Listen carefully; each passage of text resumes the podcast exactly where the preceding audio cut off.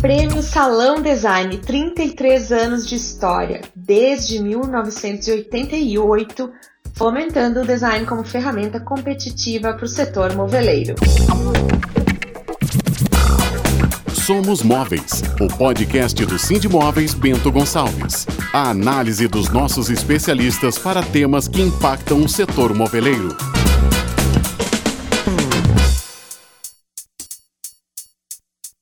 Olá, eu sou a Ana Carolina Azevedo e esse é o Somos Móveis, o podcast do Sindicato das Indústrias do Mobiliário de Bento Gonçalves.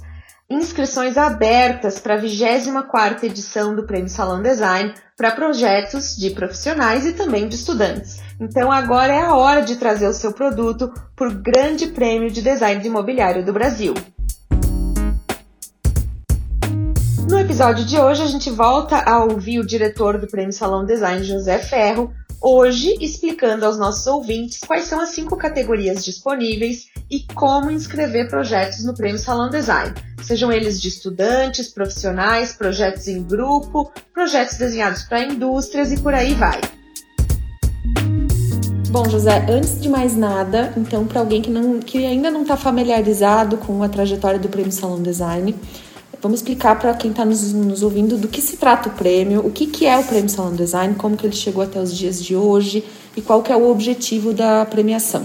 Olá, Ana, tudo bem? Então vamos falar um pouquinho sobre o prêmio. Então, o Prêmio Salão Design é um prêmio brasileiro de design imobiliário. Importante deixar claro isso, né? Promovido desde 1988 pelo Sindimóveis, que é o Sindicato das Indústrias do Mobiliário de Bento Gonçalves. É, bom, o prêmio nasceu como um instrumento né, para fomentar o design dentro da indústria moveleira, né, como um elemento diferencial e competitivo, e também para é, revelar né, novos talentos dentro da nossa indústria, valorizando assim o design como um elemento estratégico né, dentro das indústrias do mobiliário. E qual tipo de produto que pode participar do prêmio e, e que tipo que não pode participar, digamos assim? Então, uh, o prêmio há um tempo atrás ele era aberto para várias categorias e tipos de produto, né? Objetos, luminárias, etc. Porém, né, da última edição para cá, nós focamos no mobiliário. Né? Então, hoje o prêmio ele é focado no design imobiliário, é, qualquer tipo, né, em qualquer segmento, enfim, mas com esse propósito. Né? Voltando à sua origem, que era justamente uh, porque ele nasceu dentro da, da indústria, né, da indústria do móvel, então ele tem essa, essa característica e esse objetivo hoje. Bom, no episódio anterior que a gente uh, fez aqui no podcast, com a tua participação, a gente já tinha explicado que o prêmio é aberto tanto para estudantes quanto para profissionais de design, de arquitetura e áreas afins. E também a gente já explicou num podcast lá atrás qual é a documentação necessária para participar do prêmio. Mas, uh, para quem uh, não escutou o episódio anterior e quer também se familiarizar mais com o tema, que dicas a gente pode dar para os concorrentes uh, nesse momento da inscrição? O que, que os jurados esperam encontrar como informação sobre o projeto de cada um e de que forma o, o jurado, ou, ou, melhor, o concorrente, pode eh, melhor descrever o seu projeto ali no sistema? Perfeito, Ana. Isso é bem importante a gente comentar e, como dica, eu acho que a dica principal nesse contexto é entender a importância de uma boa imagem. Né? Uma imagem que mostre bem o produto, uma imagem limpa, legível Uh, e uma imagem, naturalmente, que venda, né? que agregue valor ao seu produto. Uh, não tem uma regra em específico, né? Uh, importante deixar claro também que a imagem ela não deve conter nenhum tipo de identificação, nem o nome do participante, nem a empresa, se for o caso, até porque o julgamento ele é feito de forma anônima, né? os, os jurados não têm acesso à informação do, do designer né? que desenvolveu o produto. Uh, mas eu diria assim, a imagem capricha, né? Às vezes o pessoal manda uma série de imagens e nenhuma com uma boa qualidade. Então, é, é preferível ter me menos imagens, se for o caso, né? Mas imagens bem renderizadas, com uma boa iluminação e que mostre de fato o produto como ele, como ele foi concebido. Se você tiver já o produto real e puder ter alguma foto, melhor ainda.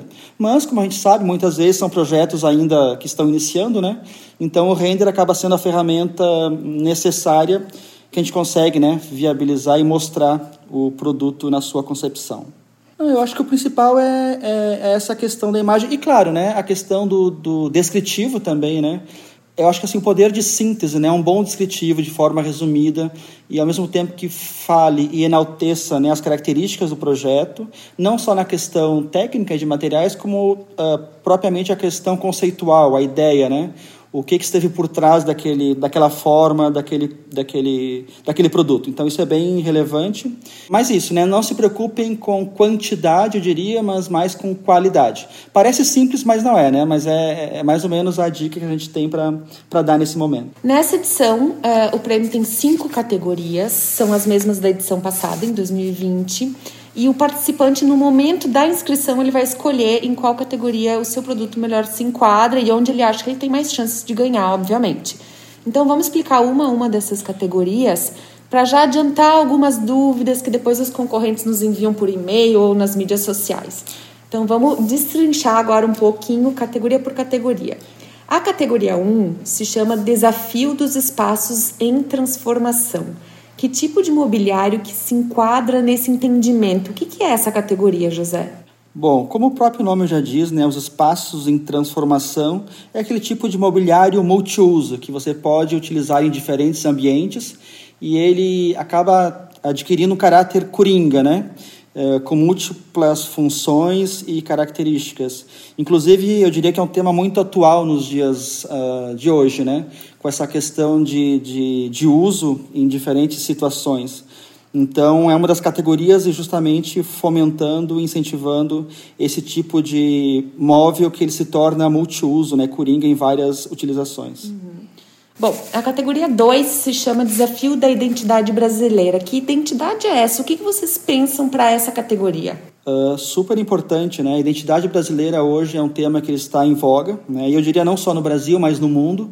Aqui também é importante comentar, né, que não só o Brasil vai buscar lá fora o que está acontecendo, mas é importante também a gente saber que o Brasil está sendo muito visado pelos estrangeiros, né? Então, de fato, eles querem conhecer a nossa cultura, conhecer os nossos materiais e o Brasil, naturalmente, pela sua riqueza, né? Riqueza natural e de, de matérias-primas.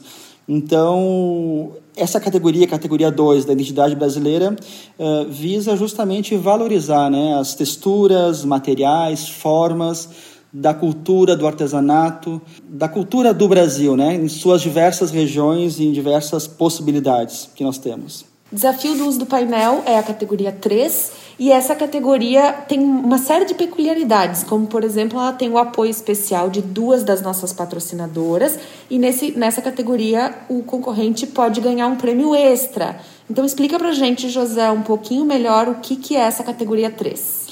Então, o uso do painel, né? Então, hoje na indústria moveleira, nós utilizamos em grande escala, né, o uso de painéis reconstituídos, seja ele MDF ou MDP, e a gente percebe uma grande uh, possibilidade, né, de usos e aplicações. Uh, também aproveitando, né, o painel, você tem a possibilidade de explorar texturas, desenhos, e hoje em dia não só de madeiras, mas de outros materiais, o painel possibilita isso. Né? Você pode ter desde texturas de pedras, couros, tecidos uh, e outros desenhos afins. Então, ele te dá uma margem bastante grande de, de possibilidades. E, claro, né, além da categoria 3, né, que a, a premiação em si do salão, uh, aqui nós temos os nossos parceiros como apoiadores, né, como patrocinadores. Então, o que também nos propicia, né, no, no caso aqui do, do ganhador, uma visita, né, uma experiência, digamos assim, nas fábricas da Bernec e da Interprint no Brasil, acompanhando todo o processo de fabricação de um painel, né, desde o seu da chegada da, da madeira né, até o resultado final. Posso dizer que é uma experiência bastante enriquecedora e que muitas vezes você sai de lá com um aprendizado né, significativo, né, para o seu dia a dia pro seu, e para projetos futuros também. Só para detalhar um pouquinho, é, esse prêmio extra ele se destina ao concorrente que for premiado nessa categoria e, e tiver utilizado matéria-prima da Bernec e Interprint do Brasil. E aí os nomes dos padrões estão todos descritos, todo o detalhamento dessa categoria está lá no nosso regulamento. Perfeito. Está lá no regulamento as, a lista, os acessos, os links com as informações complementares para essa categoria. Bom, a gente tem como categoria 4 uma categoria chamada Desafio da Tecnologia Embutida. E aí, que tipo de projeto pode concorrer aqui? Legal. Uh, bom, quando a gente fala em tecnologia, às vezes a gente fica só focado na questão de equipamentos e, e enfim, tem de ponta, digamos assim. Mas também é importante comentar que quando a gente, fala em tecnologia, né, a gente também está falando de muitas vezes soluções criativas, de encaixes, de formas construtivas do produto.